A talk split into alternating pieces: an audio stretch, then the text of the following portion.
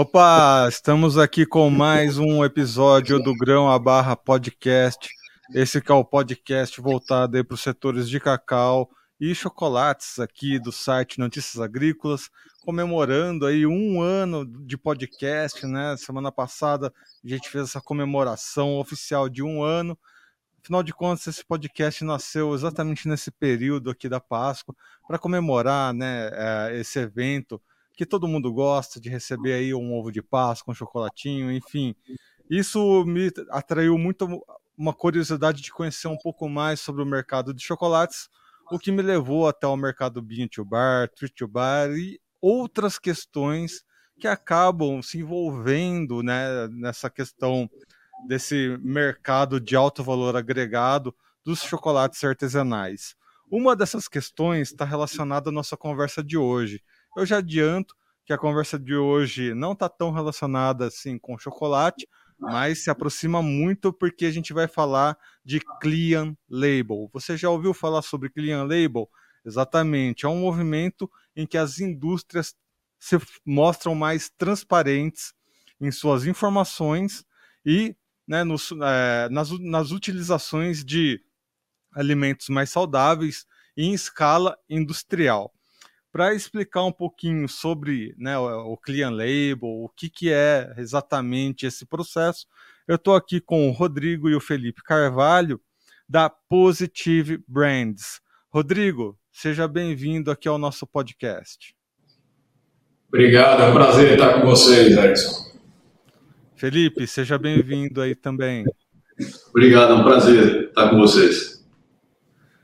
Bom, vamos primeiramente falar da Positive Brands, né? Que já vem logo no nome, né? Marcas positivas. O que, que significa uma marca positiva? Como é que vocês posicionam, né? Por que, que vocês trouxeram logo é, no nome da marca essa questão da positividade, dessa transparência aí com os consumidores? Uh, a Positive é, é, uma, é uma holding né, de marcas que Todas elas possuem um propósito muito, muito definido, né? gerar um impacto positivo, além de levar o um melhor produto para os consumidores.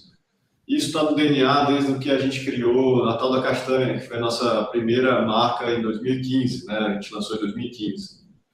Então, é, a gente se preocupa não só né, em, em, levar um produto autêntico, um produto transparente, uma comunicação verdadeira, mas também é, todo o impacto que a nossa atividade vai exercer na cadeia produtiva e também no pós-consumo.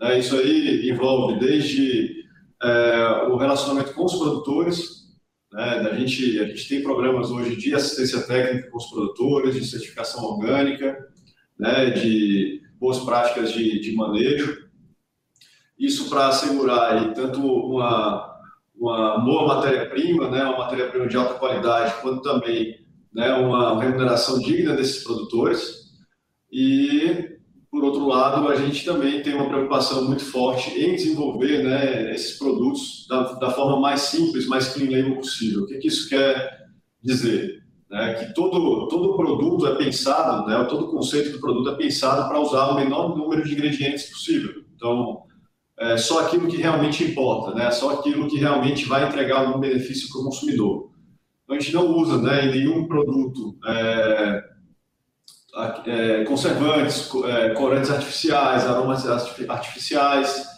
é, a gente não usa espessantes, né, então tudo isso que, que é muito utilizado né, para melhorar a questão de textura, muitas vezes sabor, né, a gente consegue, a gente parte por outra ótica, né, por outro ângulo, e consegue fazer de uma forma muito mais é, simples, muito mais é, direta, né, muito mais verdadeira para o consumidor. Então tem um impacto aí também no produto, né, feito dessa dessa forma. Também depois do consumo a gente também tem um, um impacto aí é, positivo na forma como a gente atua né, na, na, no descarte dessas embalagens, na reciclagem dessas embalagens, é, onde a gente tem um, hoje um parceiro que é a Eu e a gente compensa 100% dos materiais que a gente coloca no mercado. Então, é, todo o papel, todo o plástico e todos os materiais que a gente hoje coloca né, para o mercado, a gente compensa eles é, 100%. Então, assim, é, ser positivo para a gente é isso, né? É, trabalhar em pilares fortes, muito bem definidos desde o início da nossa operação e que levam de volta à sociedade, aos consumidores, né? E ao, e ao planeta, né? Algo, algo, algum legado é, melhor, né? Algum legado bom aí para a gente impactar positivamente.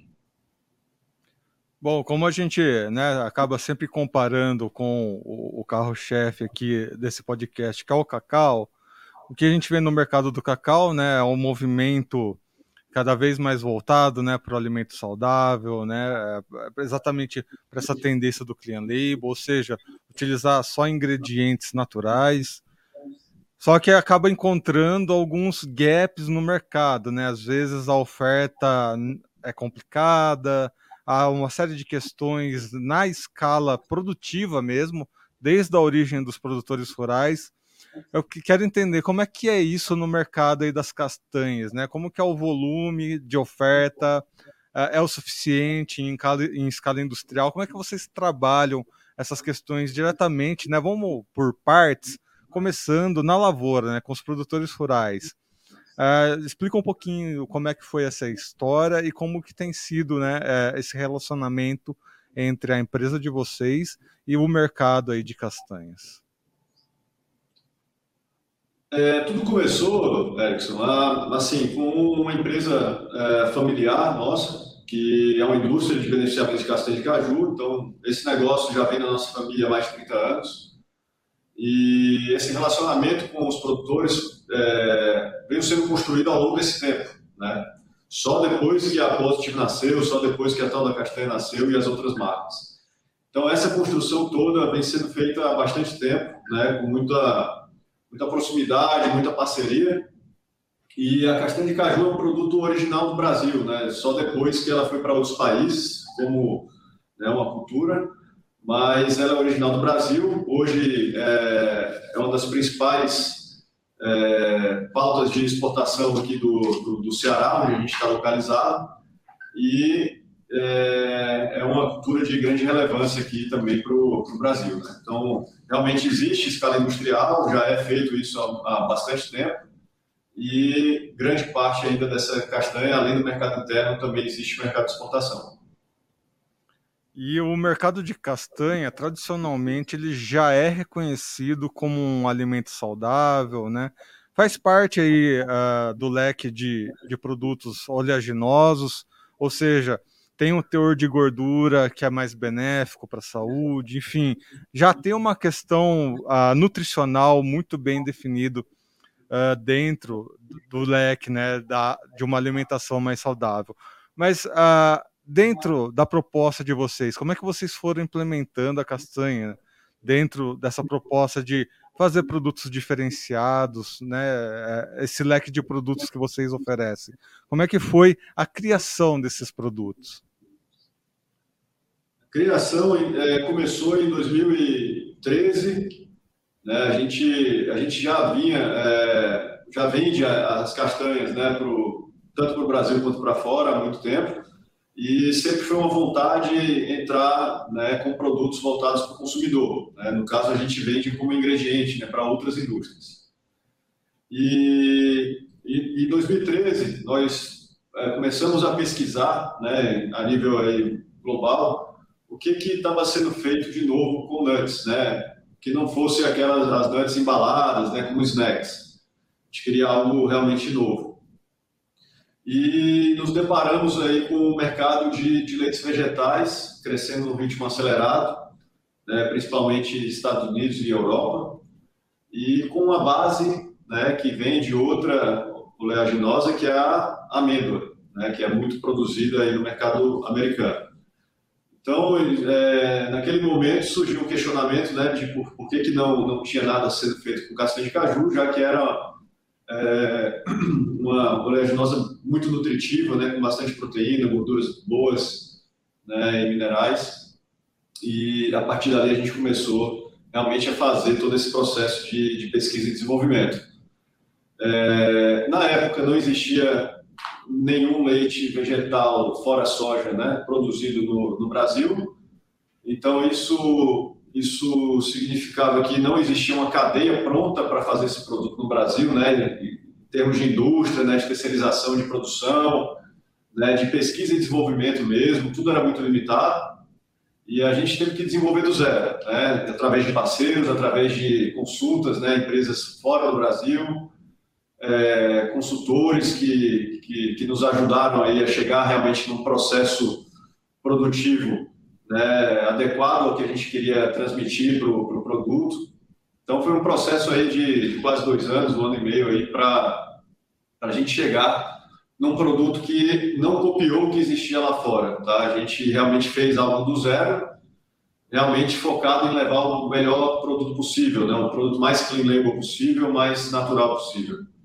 Então a gente conseguiu chegar nesse produto e lançar a primeira versão, né, o primeiro SKU, que foi o nosso original, que é castanha de caju e água e nada mais, são dois ingredientes, em janeiro de 2015.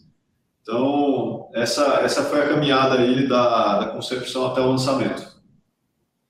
E vou aproveitar que você citou a soja, que, que é, tudo isso envolve também um outro termo que é o termo plant-based, que é um termo que vem ganhando destaque cada vez mais, né? Quando se fala em toda essa questão da alimentação saudável, as pessoas buscando, inclusive, alimentos, né?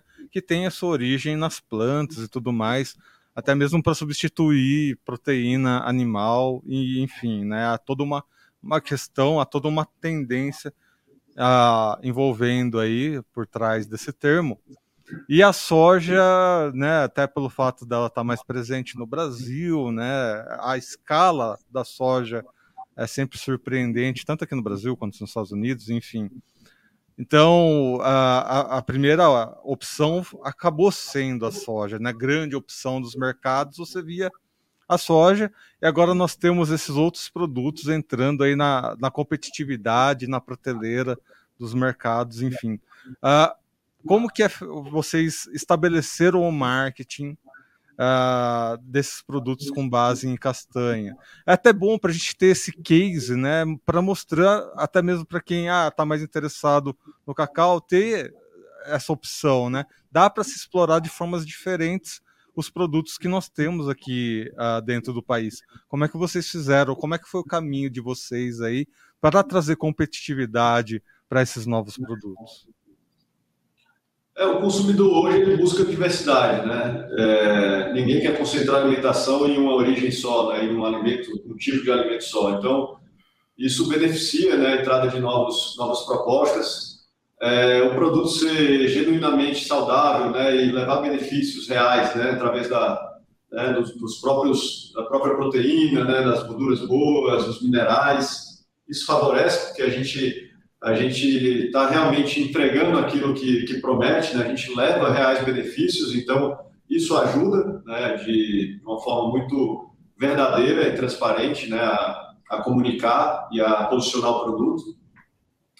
E a gente, a nossa estratégia foi essa, foi comunicar a verdade, foi fazer um produto é, realmente que entregasse os benefícios que a gente estava é, querendo né? E isso naturalmente que chamou a atenção, né? Por ter um rótulo muito limpo, por ter uma comunicação muito direta e acabamos aí é, utilizando muito as redes sociais inicialmente como uma plataforma de lançamento, né? uma plataforma de comunicação.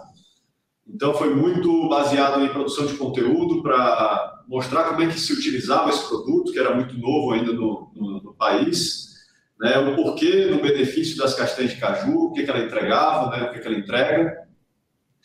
E é, a partir daí a gente começou a ter realmente uma, uma projeção e, e, realmente aí um boca a boca, né, prescritores, participamos de alguns eventos também voltados ao público prescritor, ao público consumidor, é, mas sempre, sempre tentando posicionar o produto né, como um produto é, diferente, um produto mais é, mais limpo, um produto que realmente é, tinha como benefício a real entrega né, da base, que era castanha de caju, e não de aditivos, e não de, né, de coisas a mais aí que, que eram adicionadas a, a, aos produtos do mercado. Então, é, a estratégia foi essa, foi realmente ter uma comunicação verdadeira.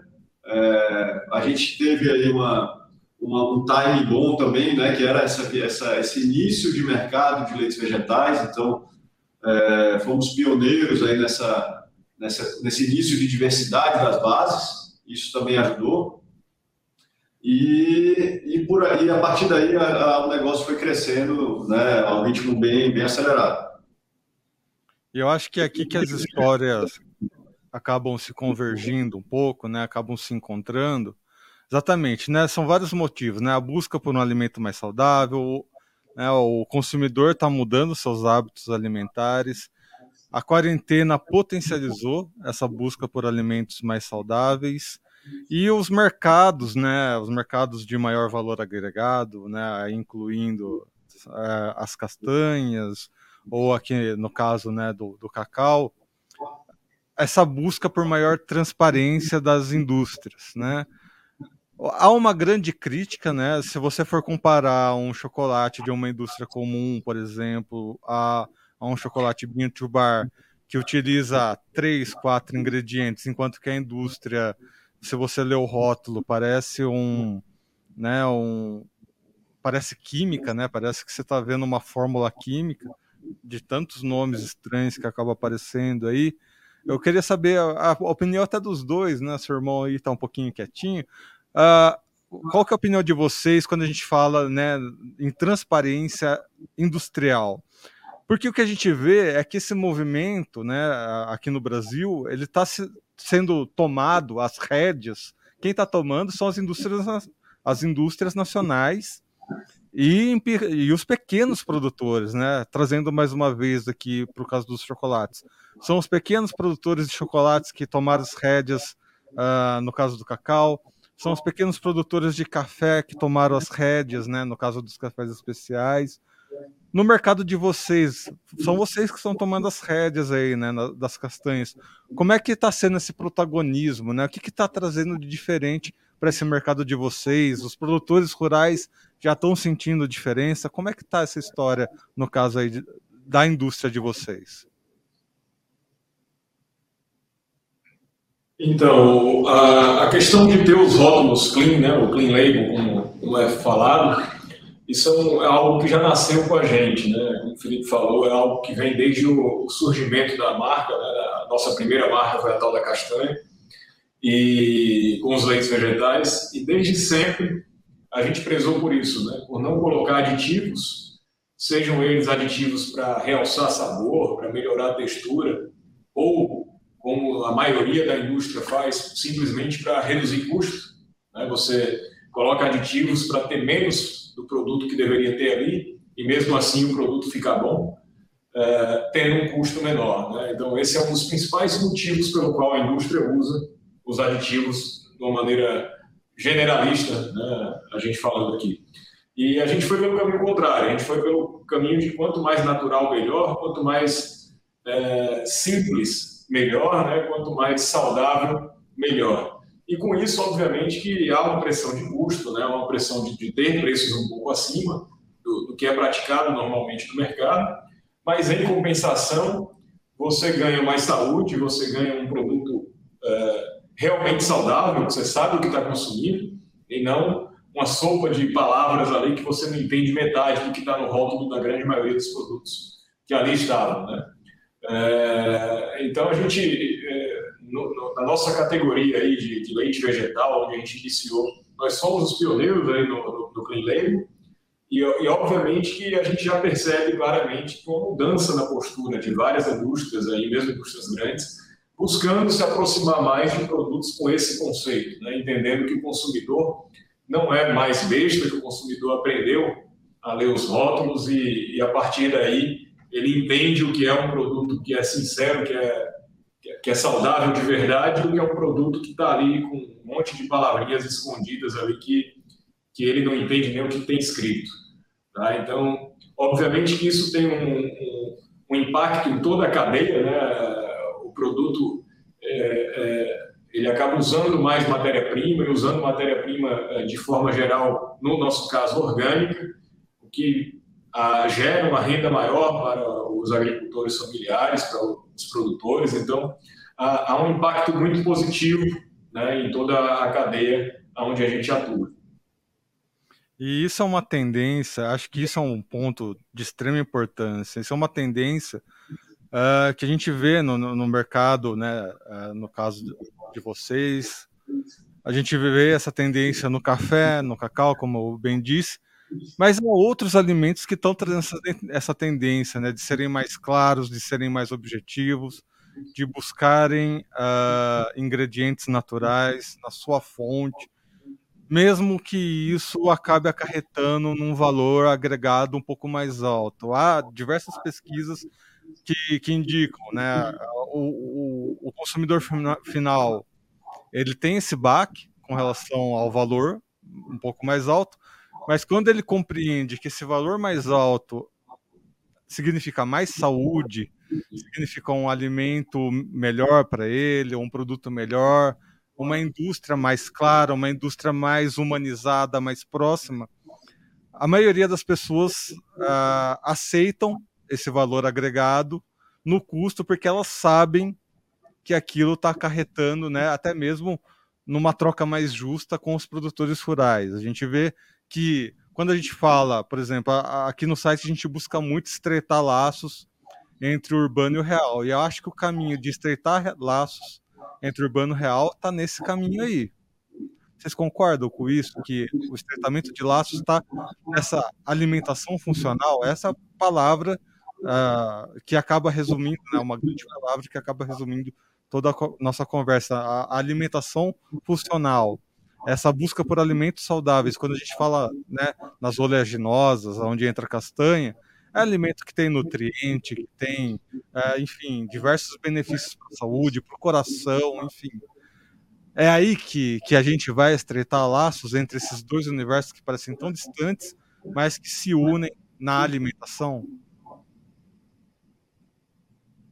Sim, é, assim, como o Rodrigo falou, né, o consumidor hoje ele, ele busca né, algo que vai assim, impactar mais. Não é só sabor, não é só mais conceito de produto, é realmente algo que traga, né, seja um alimento que vá trazer um benefício real para ele. Né? Então, realmente, é, isso, isso aí é uma grande tendência, né, uma grande onda hoje a nível mundial, não é só no Brasil, e a gente acredita que ainda tem muito a, a, a capturar. Né? O consumidor está cada vez mais atento a esse tipo de produto, está cada vez mais é, habituado a ler os rótulos, está cada vez mais preocupado né, em consumir é, de uma forma balanceada né, produtos. Não só, né, nossos produtos não são, não são feitos só para veganos ou vegetarianos, mas muitas pessoas que querem equilibrar também essa, essa dieta né, entre produtos de origem é, vegetal, animal. Então, é, buscando muito a saudabilidade, o equilíbrio e a sustentabilidade. E aí, para a gente já entrar nos nossos finalmente, vocês têm um produto novo que tem como base também né, o cacau, é um achocolatado, né, pelo que eu, que eu compreendi, né, no leque de produtos, é um, um lançamento de vocês. Como é que foi a relação de vocês com esse universo do cacau aproveitando aqui o nosso podcast, né, que o nosso objetivo é sempre aproximar os assuntos né, ao universo do cacau. Como é que foi a aproximação de vocês com esse setor? Vocês já conheciam? Como é que foi esse processo de trazer um pouquinho do cacau para o leque de produtos que vocês oferecem? É, hoje, hoje nós temos alguns produtos né, é, que levam cacau como ingrediente. Nós temos esse lançamento, que é o Chocolate Zero, né, que deriva de um produto de muito sucesso, que é o Chocolates, que é um dos nossos itens mais vendidos. É, e também temos também um achocolatado na linha infantil, que é a nossa linha mini. É, então são produtos de muita popularidade, né? O, o, chocolate, né? O cacau no Brasil é, é algo de extrema relevância, né? Acho que é um mercado muito grande e a gente conseguiu tra trazer isso num produto né, que utiliza, no caso do chocolate zero, sem adição de açúcares, né, e no caso dos outros produtos, o chocolate tradicional e o mini, né, de uma forma que tem muito menos açúcar do que os achocolatados tradicionais, então uma forma muito mais, é, mais leve, mais, mais saudável né, é, para os consumidores. Então, a gente, a gente tem uma relação aí, né? A gente não, não, não conhecia muito do universo do cacau antes né, de começar a trabalhar com esses produtos, mas com certeza é um ingrediente que a gente vai é, lançar cada vez mais produtos, né, tendo um cacau como ingrediente. E aí, como última contribuição aqui para o podcast, é, eu gostaria que vocês. Uh, eu fiz uma, uma breve análise aqui, né? Quando a gente compara uma indústria multinacional, apesar de toda a potência que há por trás de uma indústria multinacional, às vezes parece que elas são um tanto quanto distantes, né? Da, do mercado brasileiro. Isso vem se mostrando cada vez mais visível quando a gente pensa numa, numa alimentação saudável. Se você faz uma reclamação, ah, quero uma alimentação mais saudável para uma multinacional, por exemplo, às vezes né, o processo uh, nem está aqui no Brasil, o processo da indústria está em outro país, enfim.